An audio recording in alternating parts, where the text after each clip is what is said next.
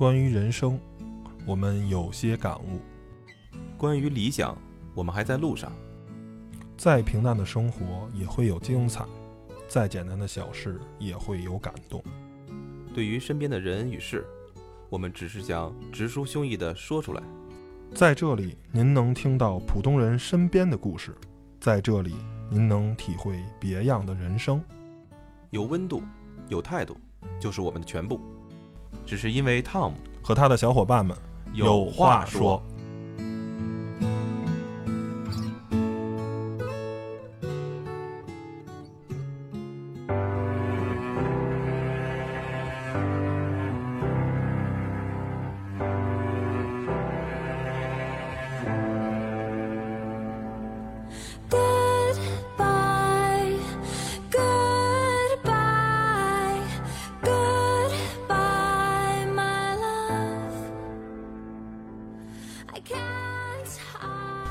Hello，大家好，您现在收听的是汤小电台，汤小有话说，我是 Tom 大家好，我是 Steven。啊。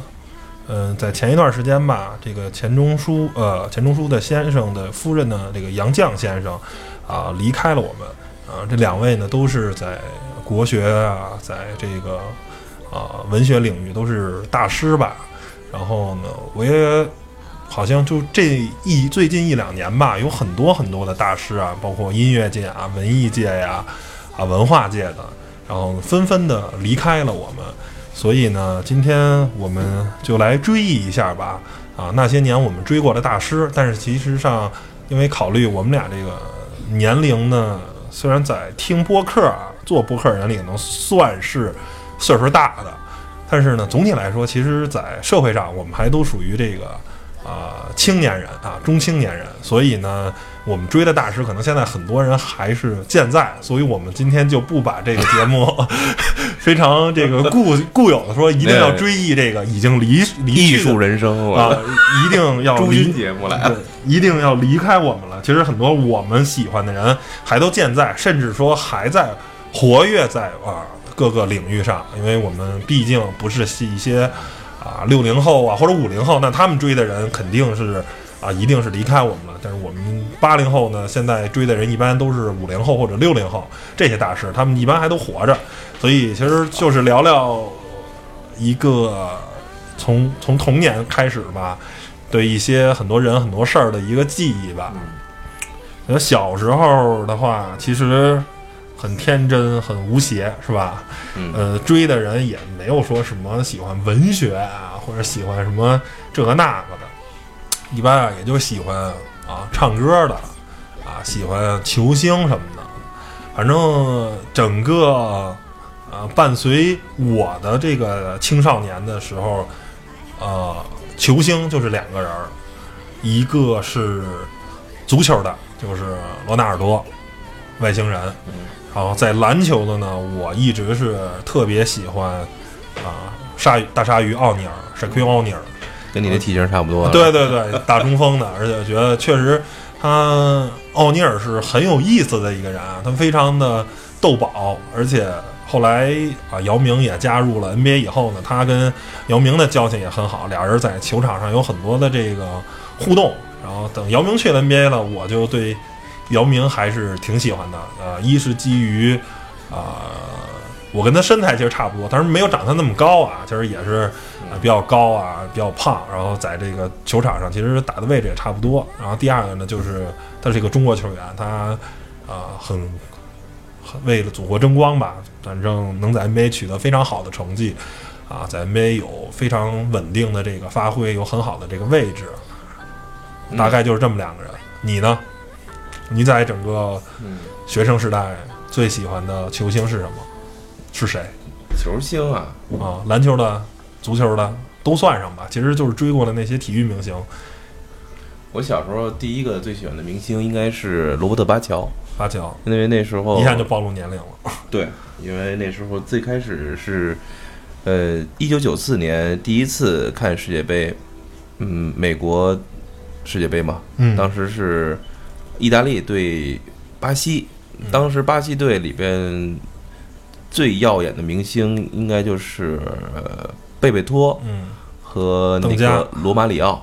啊啊独狼罗马里奥。那一届最后点球失败，就是我指我指的是意大利嘛。然后当时看到了啊、这个足球这个那时候还叫王子，呃，是吧？嗯，呃，感觉在那一刻，感觉他给我他留了个那时候留了个小辫儿，呃，巴乔的那个身姿特别特别怎么说呢？特别的，嗯，特别的那种，可以感觉是让人觉得飘逸，然后能在球场上那种蓝色的这种身影，给我幼小的这种那时候刚刚懂足球，我就一直觉得心中有一股就有有一种蓝色，就是在我心就身上有一个，就一定觉得蓝色是我的一个基础色吧，就对于足球的喜好。当然，直直到后边，其实对于国安队的喜欢也是从那个时候开始，因为才关注足球了，才知道我才知道北京的这个，才有知道有联赛，然后呢，才知道绿色其实也是自己足球，呃，就是爱好过程中的应该是永远抹不去的一一一种颜色。嗯所以说，直到现在，我觉得我的主要的，呃，就是喜欢的球星还是来自于意大利比较多，因为可能真的是因为从你就第一印象很重要嘛，就是第一开始，先看哪个球队对非常重要。所以巴乔在我心中的地位非常高，直到他后来去了尤文图斯，我也因为他买了喜欢了尤文图斯。尤文尤文尤文图斯，然后买了尤文图斯的队服，然后当然那时候已经在尤文图斯，后来他离开尤文图斯，来到了呃米兰，嗯，这算是我在体育项目上就是最开始非常喜欢的一个明星吧，嗯嗯。如果说篮球的话，说实话，我接触篮球比较晚，嗯然后呢，大家我要我要说是篮球，我完全是跟风了。嗯足球是因为真的自己喜欢，那只能是乔丹了。在那个在我在我小时候那个年代，九六年的时候，呃公牛队那时候是最牛的最牛的了，对吧？呃，但是你说为什么喜欢，我就知道他是非人，就是他的这种就是对于篮球的这种，当然了。很多我喜欢的，这不很很多我喜欢，就是关于篮球这些东西，都是因为同学也好灌输给我的。乔丹就算是黑人中也算是帅的了，对吧？跟科比一样，我觉得也算真的。我觉得黑人里边帅的，我能数出过来的，可能就是乔丹，然后还有就我知道电影明星什么华呃那个丹泽尔华盛我我华华盛顿，呃我我我我我那个威尔史密斯，我觉得他们都可以可以完全可以演电影，就是我就乔丹是属于就真的很帅气，然后呢球还打得特别好，嗯，包括奥巴马吧，奥巴马算也算比较帅对对对，就是真的真的也算帅的。嗯，按类型分，嗯真的就这种两种啊。我追过的，这算大师吗？我觉得他们可以算是大师了，在某某个领域真的是大师了。嗯觉得先对大师啊有一个呃定义啊，大师应该是在啊某一个领域上啊做出了一些无人能及的成绩啊，做到了一些是一个标志。当提到他的时候，他应该为这个行业啊，为这个领域啊啊做过了一些革命性的、革新性的这些东西啊，是做了很多的记录。你不光不包括巴乔啊，包括罗纳尔多，罗纳尔多到现在我没，他应该是持平了吧？后来好像克劳泽是超过了他，我记得他是十四粒进球，在世界杯上保持了一个十四粒进球记录，但是我记得克劳泽是是追平了还是超过他，我忘了。因为在零零二年吧，世界杯的时候确实太耀眼了，一个帽子戏法就囊获了很多个进球。然后奥尼尔是创了一个这个，就是有点负反面的教材，就是呃 NBA 因为有了奥尼尔规定，扣篮的时候不能扒篮筐，不能掉。因为奥尼尔在年轻的时候，他虽然后来没有那么胖，后来奥尼尔体重已经达到三百五十磅了，大概合三百斤这么一个体重。然后他吊一下框的话，他年轻的时候直接框都碎了，他吊也把篮板吊碎过，也把整个篮筐架子给吊倒下过。所以后来就是 因为他太重了，太力量太大了，规 NBA 规定扣篮的时候扣完就完了，不允许吊着篮筐，甚至他他们还可以在之前没有规定是你做一级向上也没人管你，但是因为有了奥尼尔，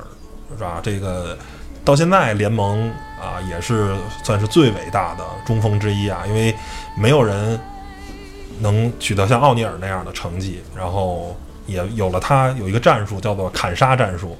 啊，因为奥尼尔大家都知道他在内线呢是无敌的状态，只要他站在这个限制区，然后你把球给他，他基本上就把球怎么着能给弄进了。然后呢，为了防止他这种啊无敌的这种状态，就是只要拿球就犯规，只要拿球就犯规。然后奥尼尔是一个罚球不是特别好的人，然后一直命中率大概是百分之四五十这样，所以呢，对他犯规呢，可能就是两罚一中，这样的话才能得一分。然后如果你要是不对他犯规的话，就是百分之百是拿两分了。所以呃这些嗯球员呀，这些真是一个特别，就是你觉得他就是像神一样在球场上。对，我觉得就是相对来说，这是比较，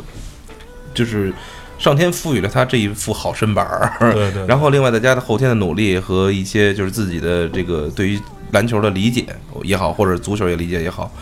尤其像篮球这种，就对于身材的要求，像姚明儿，真的，我相信你要说从中国找出两米四的人就很难了，然后还能打那么好的篮球，然后呢，一般长到那个身高的时候，很多他他没有那么高，他是两米二六啊，两米二六、啊对穿上穿穿上鞋是2米大概两米三，就说这这这种身材本身就已经已经到那个身高，很多都是巨人症，巨人症是没办法打篮球的。所以说，我觉得，嗯，大师嘛，就是尤其是这种足球也好，篮球也好，而且我觉得，就是大师是一波一波来，一波一波走。到现在，我觉得足球场上或者篮球场上能称上大师的人并不多。我觉得，呃，他们正在创造历史，但是呢，历史是过去了，就是一个历史。你当你在回看的时候是大师，然后呢，我觉得梅西球踢得好不好？好，C 罗的球踢得好不好？好。但是我觉得他们离大师，离罗纳尔多，离马拉多纳还是有一定这个叫什么？还是离离了有一定这个距离的。就是大师最大的区别就是，我可以一个人力挽狂澜，但是，嗯、比如 C 罗啊，比如梅西，好像差着下。而且，因为其实整个，因为甭管是足球啊、篮球，其实是呃一个就是什么战技战术的变化也好啊，这个就是现在强调整体，就是说在九十年代啊，或者说在两千年、二零一零年以前，其实足球、篮球都差不多吧。在整个强调的就是比较强调个人能力，就是我一个人，甚至我能把五个六十个人过了，把七八个人过了，马拉多纳的神来之笔啊，有太多的罗纳尔多都是这个一个人，甚至把半个队，对方半个队都过了。但是现在这种情况在当今这个球场上是很难的，大家摆大巴也好啊，甚至说前场就开始防守。你想，在当时那个时代，就是没有人会像巴萨那么踢，我从前场就开始阻击防守，就开始把球抢下来，然后就地反抢，就地就开始展开进攻。那时候不是，前锋我就不管嘛，就是你把球传给罗纳尔多脚底下，罗纳尔多一人趟三十多米，然后把球给踢进。这就是当时那个年代的踢法，而篮球也是，篮球这个时代甚至都没有中锋的时代，大家一个中锋可能就负责抢个板儿，你一定要有速度。像奥尼尔、像姚明啊，他们如果参与他们进攻的时候是来不及防守的，如果对方下快攻的话，啊、只能说打阵地战。如果下快攻根本就跑不回来，他们那个身材没有办法，所以啊，那是一个就是就是位置很分明。到现在你看美国队后来打这奥运会啊什么的时候，其实是没有中锋的，就是打小快灵，速度快，然后直接扔过去，然后就暴扣了，就就是这样的。其实呃是很难有那个你一个人再想力挽狂澜是不太可能了。嗯，对，就是有时候你可能只是投三分投的准，但是就是我老感觉就是打的是一个整体的篮球，对个人的能力呢很重要，但是呢，你还是得在一个啊体系里啊，所谓什么 system 是吧，在在一个系统里，你去发挥每个人的这个作用，而不是说恨不得我一人单干，我一人过一个队什么的，就是那个九十年代的那种玩法啊不适用了。包括其实到什么麦迪啊，三十五秒十三分，就那个时代，那个已经过去了。到现在你看什么库里什么都是大家特别的，嗯就是打得特别整，嗯你感觉是一个球队在比赛，而不是一两个明星在比赛。对，我觉得这个整个应该是身体素质啊什么的一个时代吧，就发展到现在这个样子。嗯，你在音乐上呢，在年轻的时候有没有特别欣赏的？我觉得那时候叫偶像，嗯但是现在想想，你不能称他为大师吧？因嗯为小的时候，你说像是摇滚的，那可能 Beyond 啊，什么崔健啊，这不用说了，呃，也算是偶像。但你说，可能现在大家把他们捧为一种嗯符号，嗯捧成一种在那个年代的一种标志，我觉得无需讳言。但是呢，我总觉得，嗯，应该是更有自己的一些生活态度吧，和特立独行的生活方式。所以说，音乐这一块儿，我真的我不会看作谁是真正的什么什么所谓大师，而且自己可能在音乐方面涉猎的也比较窄。然后呢，那个时候，呃，国内的一些音乐其实还是仅限于流行，然后摇滚有一部分，然后呃，国外的音乐其实我倒觉得有一些我比较喜欢，嗯尤其上了呃，你要太小，咱们就不好说了，那只能说是上了高中。上了大学，然后尤其是在高中阶段接触很多欧美文化的一些东西，像卡朋特呀这种，我最开始觉得他们的音乐真的很舒服，每一首歌都听着感觉都觉得徐徐道来，然后呢觉得很积极向上，然后有些绵软悠长的那种情绪的那种转换，有些像什么 Sailing 啊，有些他的那种 Top of the World 啊那种，所以我觉得现在听的也非常好，而且朗朗上口。觉得，你说让我现在哼的，我都能马上把歌词想起来，就是有点童子功那种感觉了，真的。嗯所以说，像这种还有一些六七十年代的美国歌曲，那时候可能因为你的老师给你灌输的东西，就是真的是你可能最开始第一印象的东西。我现在我现在很多对于音乐的我着迷的这种海海外音乐的东西，可能还是在这些六七十年代的，像 Beatles 嗯啊。还有一些什么，嗯，像什么那时候 Jackson 哎，Elton John，迈克杰克逊就不用说，那真的是，我觉得为什么不说，就是这是一个必必选的一个选项。然后就 Elton John，就是那个像狮子王的那个，是吧？那个，呃，还有一个是麦克波顿。小时候听他们的歌，真是真是特别多，那很很苍劲、很有力的那个，呃，人家还在，人都还在，人都还在。有的时候那天我还想起来这首歌，就是他的那个一盘专辑，那时候真是反复在听。嗯，你说他们是大师吗？我只能说在那个年代，他们的音乐给了我很多的力量啊，就是真的，我觉得，但是现在听着感觉就是觉得很多音乐就是感觉还是很很软绵、很软软的、绵绵的。那时候感觉真是很很就是很闷嗯那种，而且那时候也真的需要那种东西，在自己在这个这个性成熟的这个过程中，真的就是呃确立自己这种雄性的这种这种这种这种自己给自己这种力量，真是这样。嗯，嗯音乐方面其实，然后另外我觉得就是就是电影方面了，有一些演员，我觉得那时候真的电影我可能看的比较多，然后最可能比较多的是动画呀那些是吧？动画 片儿可还行，开玩笑，开玩笑，就是电影那时候真的喜欢的大师还是挺多的。我觉得，我觉得能称为那大师的，就是像你们一些演技非常高超的。我觉得像当年看，呃，什么，啊、我咱可能说了很多，就是都是太老的片子了啊。呃，像什么那个罗伯特·德尼罗呀，然后什么阿尔帕西诺呀，然后一些大的电影的一个大家，比如说一些什么库布里克的电影啊，呃，这些真的那时候可能也不知道为什么，但是就一直要看。还有什么《肖申克救赎》啊，也不知道为什么，但是后来觉得，呃，从这里面得到的很多东西，真的不是说某个演员给你的，而是说这个故事让你会觉得有一种新的思考的方式。比如说像《肖申克救赎》里边的对于自由，对于自己就是呃，对于自己的这种，反正其实他宣扬的还是自由嘛。嗯诸如此类的吧。然后像什么刚才说的德尼罗，真的是因为就是老了也很觉得很帅，年轻的时候的演技也非常，也是后来才知道演技，多少有有时候有些跟风的嫌疑。但是呢，呃，但是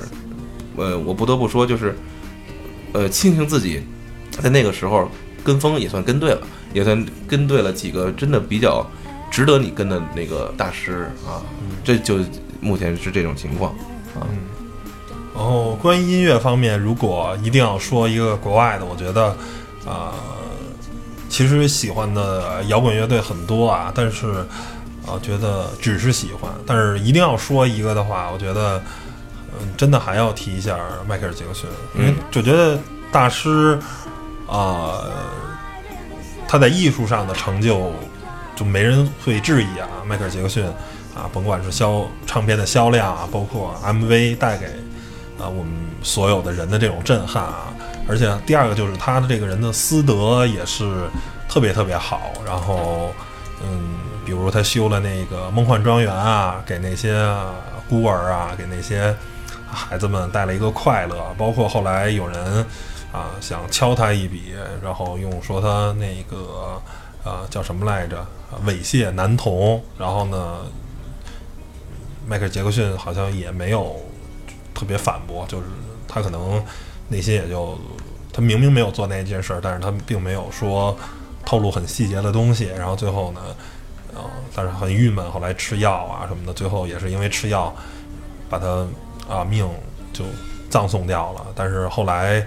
小孩长大了，说其实迈克尔·杰克逊没有威胁我，然后我父亲当时是为了想敲诈迈克尔·杰克逊一笔钱，所以真相大白了。然后迈克尔·杰克逊是一个啊、绝对是一代大师。然后就是，甚至大师是什么呢？就是说，呃，不光是年轻人可以接受，包括我无数次跟我爸聊到迈克尔·杰克逊，他说，呃，虽然我听他听不懂迈克·杰克逊在唱什么，然后呢，他也不明白他为什么那么跳舞，但是他觉得很舒服这个音乐，我听着不烦啊，因为他是一个六零年出生的人，你让他接受一个新鲜事物是很难的。他小时候接触的更多的时候是我们那些红色歌曲啊，是那些东西。然后，但是你让他在现在这个五六十岁的时候再接触迈克尔·杰克逊这东西，他从二十多岁、三十多岁知道这个人，到现在你觉得再听，哎，这么多年一直听他就不烦，觉得就是什么时候当电视台播到迈克尔·杰克逊的一些纪念的片子，或者播到他的 MV 的时候，他会停在那儿去看。啊，然后可能播完了五分钟，然后他看完了，然后他再去换下一个台。这我觉得对一个六零六零年出生的人是一个，我觉得很难的事儿。你比如你现在播一个现在的歌手什么的唱的歌，我觉得他他肯定是不会看的，他也不知道他在不知所云在唱的什么。然后呢，在中国这个歌手呢，我觉得啊，虽然呃我八八年出生，其实啊崔健的振聋发聩的这个声音没有影响到我，因为呃我真的不是听他的那个年龄，他火的时候是吧？我刚七岁，我那时候是没六岁的时候，我不可能接触到这个摇滚乐。呃，但是当啊，还是儿童歌曲，但是当呃上了班以后呢，开始真正接触到摇滚乐，因为接触摇滚乐真的是一挺挺晚的事儿。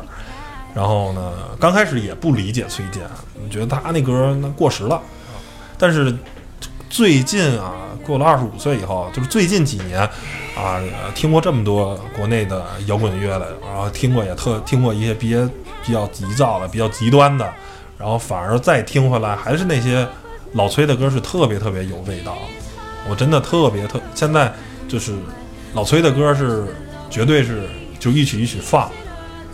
不会快进，也不会换下一曲。但是有时候听到，当我心情没有那么躁动的时候，没有那么那时候，当听一些躁动的音乐的时候，比如 Sleeping Note 呀，或者那个软饼干那些歌呢，那国外的歌，我会选择播下一首。我会，我觉得我现在内心没有那么多躁动啊，我不想再听那么激进的东西了。但是老崔的那个一首一首的歌，一无所有啊，啊什么雪地上撒点野呀，这些花房姑娘，那一首一首歌，哎，特别有味道，就是你会沉入在一个他下的那个套儿也好，他是什么，你去沉浸住他的那种感觉，这个是一个嗯很很难的这个这个这这这种感觉。然后其实真的可能岁数大了，越来越喜欢听这些啊老歌，一越来越喜欢听这些啊有感觉的歌。嗯，电影方面其实，嗯，还真是。如果算是，嗯，看的还真是不多。如果说是最喜欢的男演员，其实包括导演也好，他也导过很多的片子，其实是姜文儿。我是姜文儿的东西基本上都看过吧，甭管是他导过的还是他演过的，我觉得啊、在所有内地的演员里，我觉得姜文儿是纯爷们儿，甭管是在银幕上塑造的形象是纯爷们儿，嗯，在私下里啊，他也是一个纯爷们儿。然后，嗯，都知道他弟是姜武嘛，然后呢，他妈的好像身体不是特别好，然后呢，必须身边有人照顾。然后姜文跟姜武说说弟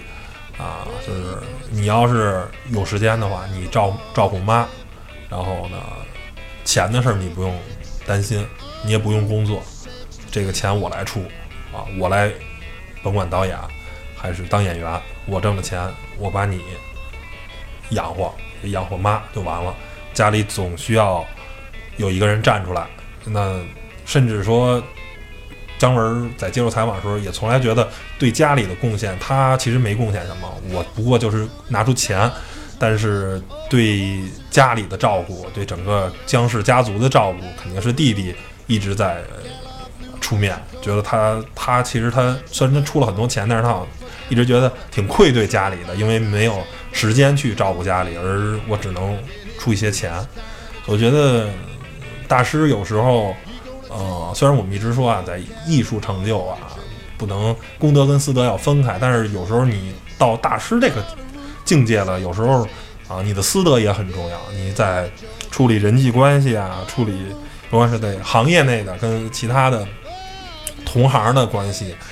还是处理啊对外的这些关系，我一直觉得，呃，姜文是我特别欣赏的一个啊。大陆的一个演员也好，一个导演也好，嗯，其实是。嗯，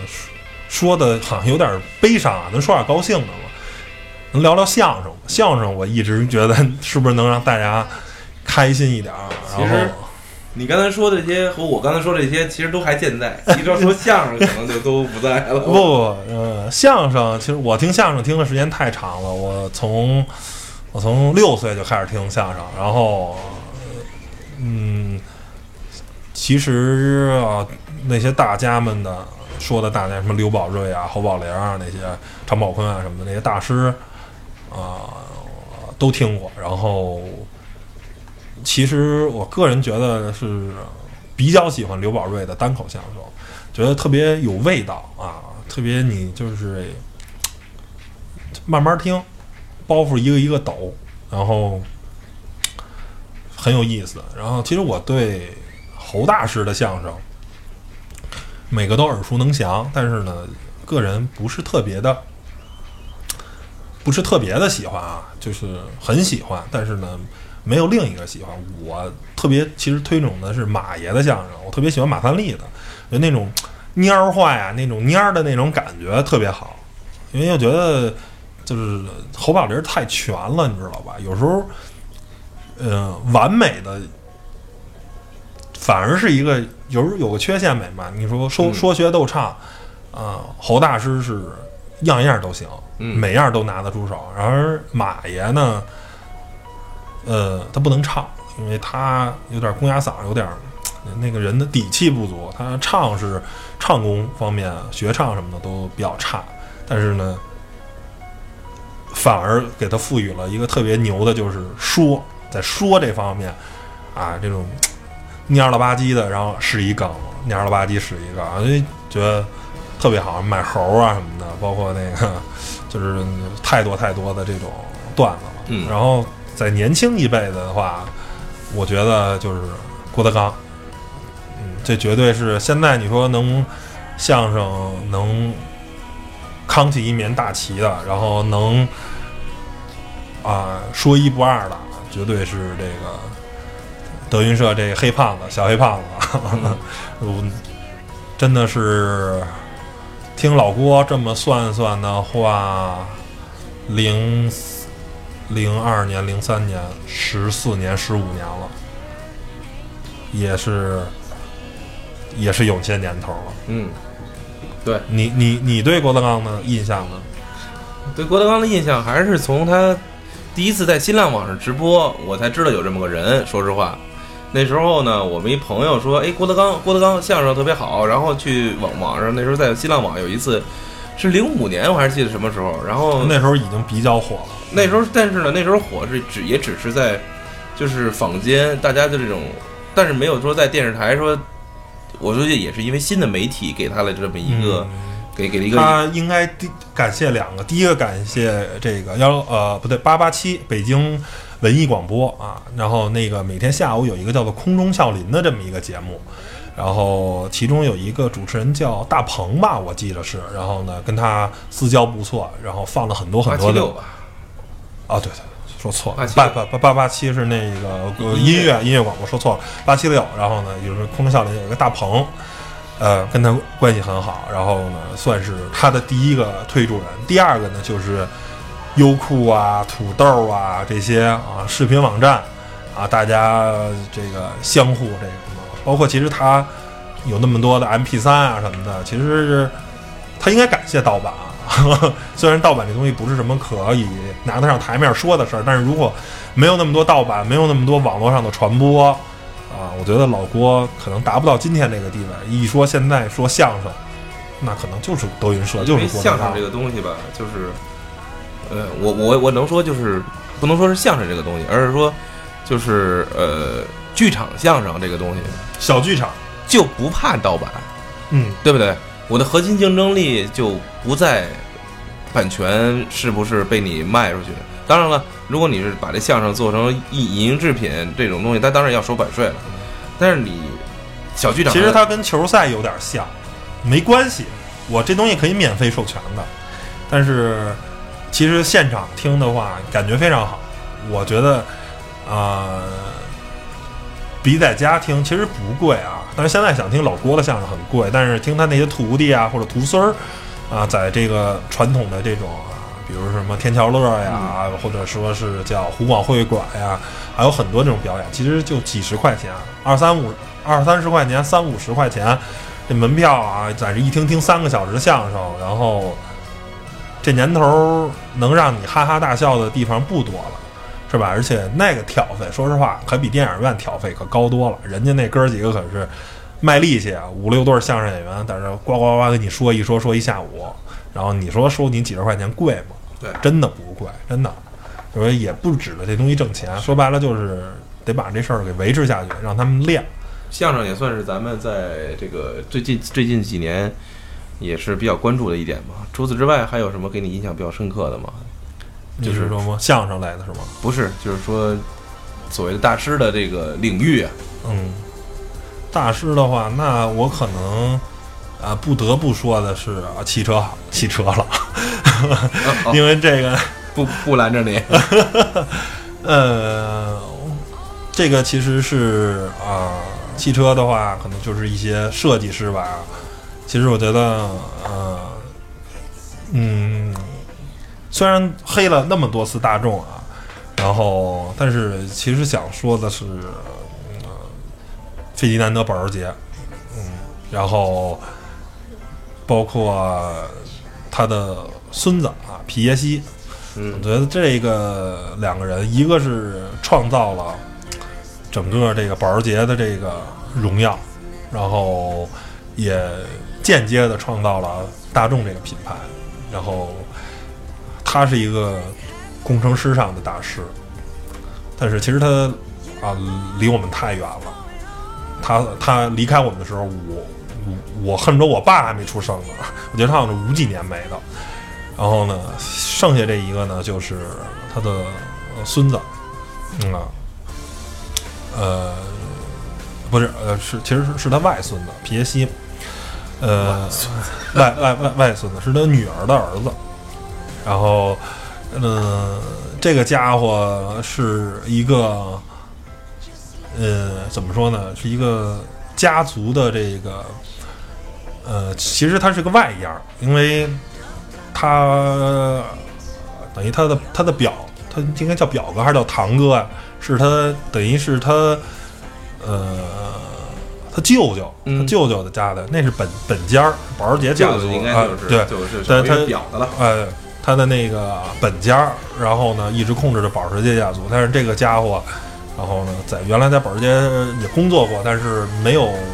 等于说因为是外央嘛，后来被挤的去了奥迪，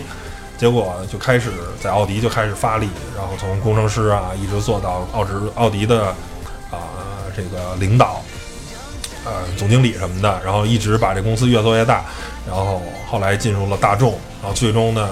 两个家族在大众跟保时捷啊这两个集团来回收购中，最终他取得了胜利。然后呢，在他的主导下，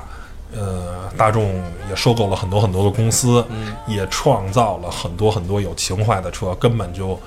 不卖，不不不想走量，也不想赚钱的车，然后。这是一个挺了不起的事儿，因为你现在对于一个任何的一个汽车厂商来说，呃，我造车就是为了赚钱，然后结果啊，因为有了皮耶希，说我造车不是为了赚钱，我是情怀，我是要呃有一些造全世界最牛的地级车，造全世界最快的车，造，然后买了那么多品牌，然后呢让它继续活下去，像宾利啊，像杜卡迪啊这些，我觉得像兰博基尼啊什么的，这是一个特别特别了不起的事儿吧。而且、一直在说，其实不管大众怎么样吧，那大众集团对于他买的这些品牌啊、上到兰博基尼，下到斯柯达，其实放啊放了很多权，让他们有很大的自由度。哦，只是在技术啊、平台共享上我们有个合作，但是在车型上啊，包括传承的历史文化上面，他们都是能让这些品牌有一个传承下去，而不会说一刀齐啊，就是一造一个贴牌车。嗯，大众很显然他没有这么做，所以我觉得啊，对皮耶希的这个崇敬啊还是很大的。嗯，嗯汽车行业我真是不 不太懂。嗯，没事儿没事儿，你接你可以聊点别的嘛，咱咱不说汽车行业。汽车行业如果抛开不说的话，那只能说什么行业对我来讲，那其他行业还真没有什么太了解的东西。你那你只能说是什么我们你聊聊物流企业那的那伟大的我觉得可以聊聊互联网，或者我觉得你应该，你作为一个乔布斯的一铁粉儿，我觉得你可以聊聊乔布斯。不，这个我觉得就是，呃，怎么说呢？就是今天所聊的大师嘛，我觉得可能很多是咱们都大家都知道了，嗯，但是我觉得想聊一些可能像你刚才说这个皮耶西也好，很多东西可能大家都不太了解。乔布斯，我觉得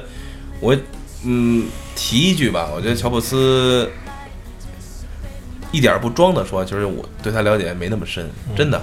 就是呃要不是说啊，乔布乔帮主怎么怎么样，就是他设计的东西，或者他在这个，因为通过后来看他的自传也好，觉得他是一个很有个性的人。就是这个东西，为什么他能做出苹果这样那么接近于完美的手机？真的接近于完美的手机，因为至少在目前来看，其他的品牌没有能做到像平板受苹果的受众如此之高，然后就是满意度为什么非常高嘛？就是因为它对它的设计也好，它的软件也好，硬件也好，它的完美统一，它的对于艺术的追求的一种呃一种探索，是吧？所以说，一个人的成功不是偶然的，对吧？一定是他有这样的品质，有这样的一个追逐。然后呢，当然你可能也说他的私德怎么样？如果说，所以如果说真按照标准的话，那可能苹果的乔帮主是吧？不能说是大师，但是他只能说在这个行业里边，他确实是个翘楚，嗯，确实能够引领一个时代的一个风潮。所以我们觉得，嗯，在在在这个怎么说新的这个科技行业，我乔帮主绝对是一面大旗，是吧？即使他已经不在了，这是我们终于说了一个不在的，是吧？那 当然，除了汽车行业，嗯，很遗憾，但是我希但我希望就是在接下来的苹果也能给我们大家带来更多的，不能说光是手机，更多的惊喜，让科技真正的能够能够让我们的生活更美好。我觉得他应他们的这个公司应该有肩负更多的这样的一个使命和责任，然后呢，给我们的消费者也带来更多的更好的体验，这是我对他们的一种期待。至于过去的事情，我觉得已经不用再去去再去我们给他追加更多的去赞美之词了，因为你能使用着现在的手机，就已经代表对他的一种肯定了。嗯，然后在科技行业，剩下我想、提的一个品牌，其实啊、到现在我甚至我都不知道它的呃董事长，甚至它的管理层叫什么名字，但是呢，它的产品在全世界各地都在啊使用。你说说，没准我知道。大疆，大疆我真不知道。因为我实实实在是不了解这个公司的这个技术团队或者是是啊领导人啊，他们大疆这个团队好像对外只是啊去宣传他们的品牌啊，远没有说华为去宣传任正非啊啊，联想去宣传柳传志啊，小米去宣传雷军，或者是锤子科技去。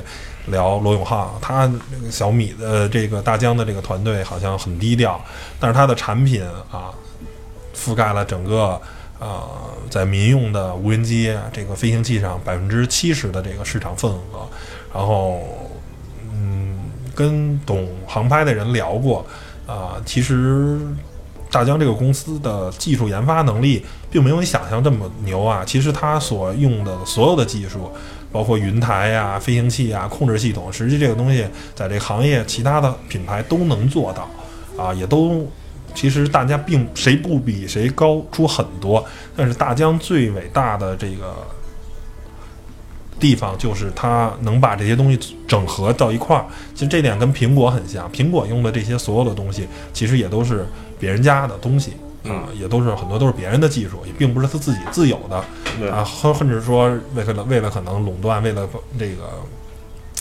这个知识产权，他可能会把这公司给买了，可能会出于有这种手手段。大疆呢也是，其实它是一个特别擅长整合的一个科技企业。我觉得一个伟大的科技企业啊，就是应该这样啊，不能说是我这人是一技术宅，结果呢，我给你是一个只有技术宅能用的东西。因为如果你是一个面用面向于民用领域、面向于普通消费者来说的话，那我一定要把这个东西做得好用，让大家是吧？大疆的这个飞机大家都知道，可能很多人就五分钟、十分钟啊，就大概就能基本上上手了，大概了解怎么去操作这个东西，怎么去飞。那这就是一个特别了不起的事情，而之前可能这个东西在没有被民用化之前，呃，在商业领域使用啊，在专业领域使用东西，可能没个几十个小时或者上百个小时的练习，你可能都飞不了这个东西。但是因为大疆把这个东西啊做的很简单，然后呢，大家就把门槛儿降低，降低哎，然后让大家就很容易谁哎飞个几分钟，大概就了解这个东西。让科技跟跟跟跟消费者或者跟普通人科技就是应该让生活更美好嘛，而不是说让你生活的更更麻烦。就是我用了一个东西，结果我的学习成本特别特别高，那我觉得这个不是科技的目的。嗯，还有吗？还有剩下一个说，其实不是光是大师了啊，呃，我觉得就是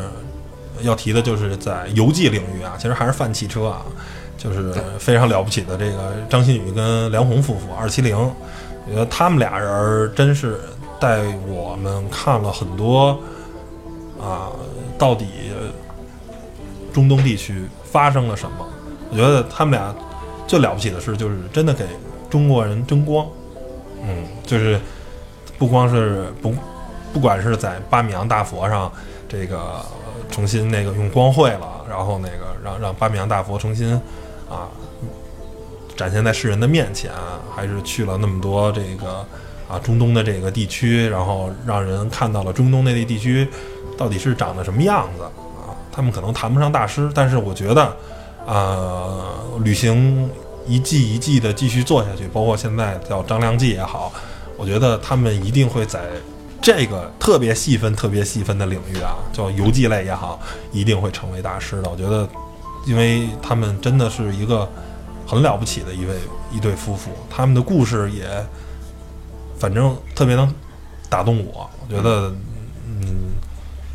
甭管是对游记的这个质量的追求啊，包括对很多知识的掌握啊，对很多很多的东西的了解，我觉得都是无人能及的。嗯，觉得真的挺好。然后他们现在又重新再出发了，然后去啊纪念了这个第一季张良记第一集张良记里头的这个去了五幺二汶川的那个旧址。反正怎么说呢，这这也是一个挺啊挺挺让人感伤的这么一个事儿吧。嗯。确实，呃，我对于这个汽车也好，或者对于科技行业，这是其实还有很多呃自己的想法，比如说，呃，我觉得引领这个潮流的这个中国互联网行业，嗯。当然就不用说不能不说马云啊这些第一代，甚至我觉得像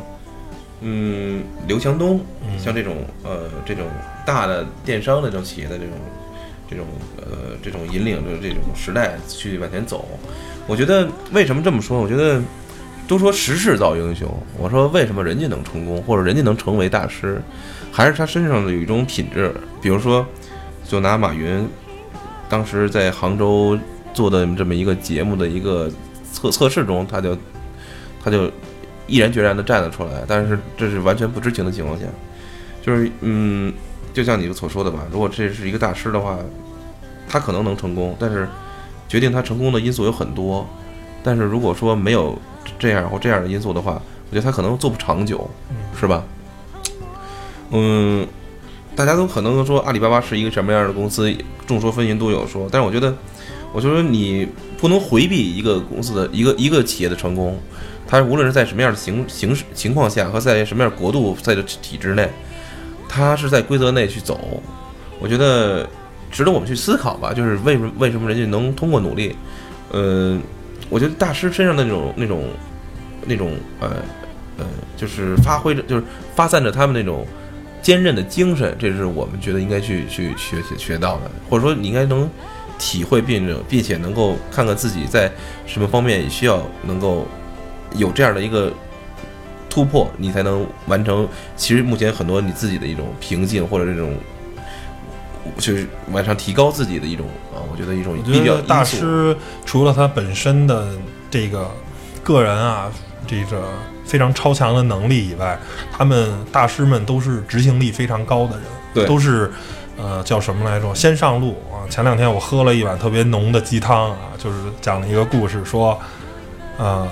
孙悟空是路上捡的，嗯是唐僧路上捡的，猪八戒也是，沙僧也是，甚至连白龙马都是，然后。如果唐僧不先去上路，不在路上，那他就捡不到这些人。有时候不要在乎说我碰到对的人，碰到一起能同行的人再上路，而是说在前进的路上我们会碰到对的人，因为大师其实他一个人是一个标杆也好，是一个旗帜也好，嗯。他可能身边有很多的辅佐他的人，是吧？让？我想到了当年的一部电影《阿甘正传》，对，就是说你你你觉得你现在做这些事儿其实很 silly，就是觉得可能很很很很很没有没有必要也好，很无厘头也好，但是时时间一长，你你就是变成了一种 icon，你就变成了一种符号，自然会有人追随你，自然有会有人会就是精英也好，呃那个有时候就是一旦这就叫什么，股票里叫做势，一旦这种势形成了，就是现在一个上升的势或者一个下降的势，就有很多的钱会推进你往上走，钱或者有很多的钱推撤了。我说只是国股票是，那在其他的行业也是，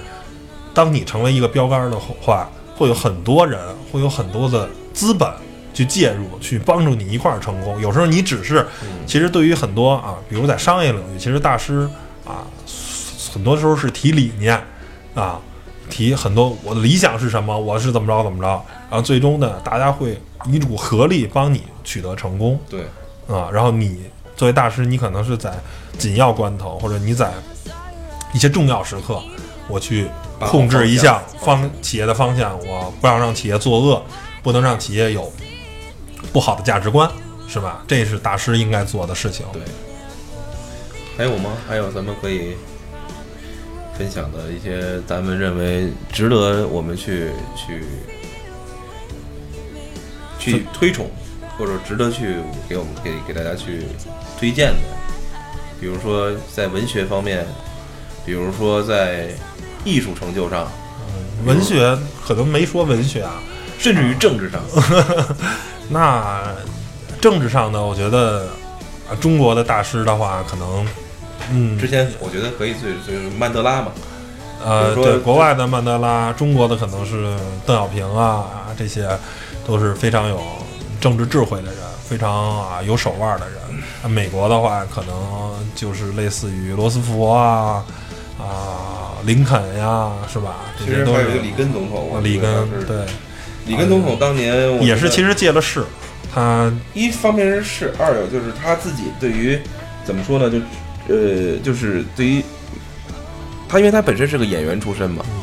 他非常喜欢表演，对，带着美国做了一场那么大的秀，把苏联拖垮了。拖垮了。我觉得，呃，一个人的这个品质，就是尤其在美国这样的一个特别宣传个性的这个国度里边，我觉得发挥的淋漓尽致，就是能够让自己有这么一个大的舞台去展现。当然，也有很多的聪明和有智慧的人给他给他做衬托，但是他还是用用你话的说，就是要把好把握好方向，然后呢，用自己的这种魅力，哎，去影响着其他人，为之去努力。跟跟随，就这就是政客跟呃政治家的一个区别，就是政治家有时候时候我为了达到一个目的，我可能要啊牺牲放弃一些啊，就像呃很多很多的咱们刚才说的这个啊，就是有些事儿可能处理的并不好，但是我没有办法，我为了达到一个更大的政治抱负，为了达到一个更大的政治家，比如说甚至像撒切尔夫人啊，她为了让中呃英国的经济更好，然后呢，包括她对工会的打击其实很很大的，剥夺了呃很多工人的一些权益，但是这是为了英国整个经济好，而啊英国到现在经济其实。啊，在欧洲还算不错，而没有沦为像西班牙啊，或者像葡萄牙呀，或者希腊那么一个啊福利国家。那个其实那样的国家就会落入一个万劫不复的一个边缘。到现在，你说还是英、德、法这些国家，而且甚至我个人觉得可能啊，欧洲经济的隐形是德国，因为德国人勤劳，因为德国人、呃这种执着嗯比不了，而英国人可能很多的时候其实。呃，能在英，其实他从美某种角度来，可能比法国还要是经济还要稍微强一点儿，可能就是得益于当时撒切尔夫人的这些政策，然后让英国这个工会没有太大。有时候其实这种是一种合力啊，所有工人都会想要更好的待遇，那好的待遇就代表了可能工人可能就是更懒了，更没有创新了，然后这个国家的可能。啊，整个经济就会奔下走，就会变成像西班牙、葡萄牙那样的境遇，希腊那样，就就什么金猪四国什么的，嗯，就就会那样。所以我觉得这就是政对于一个政治家，伟大的政治大师，伟大的啊政客，呃不能叫做政客，政治家、政治大师，就是 为了一个国家更好的发展，一时的可能得罪了了选民，得罪了老百姓，没有办法。但是从长时间来看，三十年、五十年来看，那他当时的一些做法是很被人认可的。其实嗯不光是这个啊，比如说很多大师可能，比如像贝多芬什么的，他好像活的时候的他作品啊什么的，并没有得到很多人的认可，但是他死了以后，很多人都对他这个东西特别认可。其实也就是活着活着干，死了算，最后是树碑立传是吧？对对对，那最后我觉得咱们可以简单遥想，或者是咱简单把自己心目中觉得当今你认为谁可能会成为大师，或者说你觉得你更希望谁能向着大师方向发展呢？你是说在哪个领域啊？都可以，你可以随便说说一个到两个。嗯，那我觉得，那我就不得不说了，又是这个啊高晓松啊，首先这家伙非常你觉得你觉得高晓松是应该是个大师是吗？嗯，我觉得在叫什么来着，在这种呃知识脱口秀啊类的，在网络这个节目来说，他甭管是他做的《小松奇谈》啊，还是我另一档看的叫《奇葩说》的这个节目，觉得在网络节目里他是一大师。嗯但是你可能对于很多人他不认可啊，那我觉得这个大师嘛，就是任何领域都有大师。嗯，其实到互联网这个时代，在互联网节目里应该有个大师。那我觉得高晓松啊是一个标标杆儿，嗯然后呢，但是罗振宇我一直觉得不是大师啊，就是现在有很多人说啊，就是反对罗振宇，说他把一本书本来是一本书，你应该慢慢的去品味，就像你吃饭啊，你应该去一口一口吃这个饭。他现在是什么？他把它浓缩了、精华了，给你一药片儿，你吃这药片儿吧，你吃完这药片儿，营养就有了。这个书你不用看了，你听我看我这节目一小时，你就把这书的精神领会到了。这个东西，呃，我承认确实不好啊，确实可能会让人们少了这种阅读的这种欲望。但是我觉得，因为这个时代它什么东西都很快嘛，那呃，他在商言商嘛，他是一个商人，我觉得最起码愿意听他说的人还是有积极向上的。啊，那我觉得你可能自己把控一下啊，去看书，因为其实昨天是这样的，嗯、嗯，昨天那个那个自由侠上市，高晓松去了，然后呢，但是吉普呢也官方找了几个那个网网红直播，嗯、因为高晓松你也知道他很能白活嘛，他在台上了白活了十五分钟，然后呢，这个网红呢也一直直播，但是虽然版权是不让拍，就是他不能拍台上，他一直网红呢就是一直就拍点别的，拍他自己脸啊，照着自己胸啊什么的之类的。网红的小姑娘你就知道，然后呢，背景一直放着他那歌，然后呢，结果就有很多人，就是就就就叫什么，就就不听了，就不跑了，就就就就就跳出那个房间了，不看直播了，因为高晓松上台了，他好像从直播从十万多人气一直就掉到五万多了。其实这怎么说，就是这个时代就是一个很快的时代，大家都看脸、看颜值、看胸、看什么的，看这个就很很很很很屌丝，很很俗，就这些。嗯那像高晓松、罗振宇这些东西，虽然很快餐，虽然很什么，最起码它还是个知识吧。那最起码还能告诉你一些人生的道理吧。嗯，那总我觉得他再没营养，也总比那小网小网红在那直播有营养吧。没事说，哎，谢谢你的火箭，谢谢你的 什么跑车什么的，还行就是就是给他那个点赞，然后给他送东西嘛。明白？那总比这有营养吧？我觉得嗯这就属于可能未来可能这就是人类获取知识的一种方式。对，啊，就是看网络节目，就是什么？我觉得听他们白话，总能获得一些知识吧，总比嗯现在这些小网红有知识多了吧，嗯对吧？所以我还是一直力挺他们俩人。我觉得在所有的节目中，他们做的肯定是最好的。那也许他们可能太快餐了，也许他们不好，但是他们仍然是不好里头最好的。嗯，那在在这个行业都不太好的时候，都不太行的时候，有人做的最好，那他可能就是大师。嗯，你呢？你说的时候，我也一直在想，我有很多的愿望，很多的愿望能够希望在我喜欢的领域都能有相应的大师出现。首先，嗯，我希望足球界能再有一项当年真的就是义无反顾的追逐，像齐达内，呃，巴乔、罗纳尔多这样的多大？对，就是有标志、比较标杆性的人物。我觉得他可能不能力挽狂澜，即使像打个比方，你觉得西班牙队，他是一个打整体的一个怎么说呢？一个球队，但是呢，他没有给你任何人有很深刻的印象，嗯其实就是一个体系嘛，对呃，缺少了一些缺少了一些激个人情，我觉得缺少了一些激情，真的缺少了一些，就是你觉得在有的时候人不能说太城市化，就是我想办一个事儿输入了一个代码，输入了一行指令，然后我你放心，能百分之九十九点九都能执行执行到，就是我觉得成功，巴西队似的。对我觉得成功不是最主要的，有的时候，在这个年代，可能就是你衣食无忧也好，我觉得激情这种怦然心动的感觉，正是让你觉得特别需要的。我觉得我呼唤在我喜欢的这些领域，比如说足球，比如说呃一些影视类，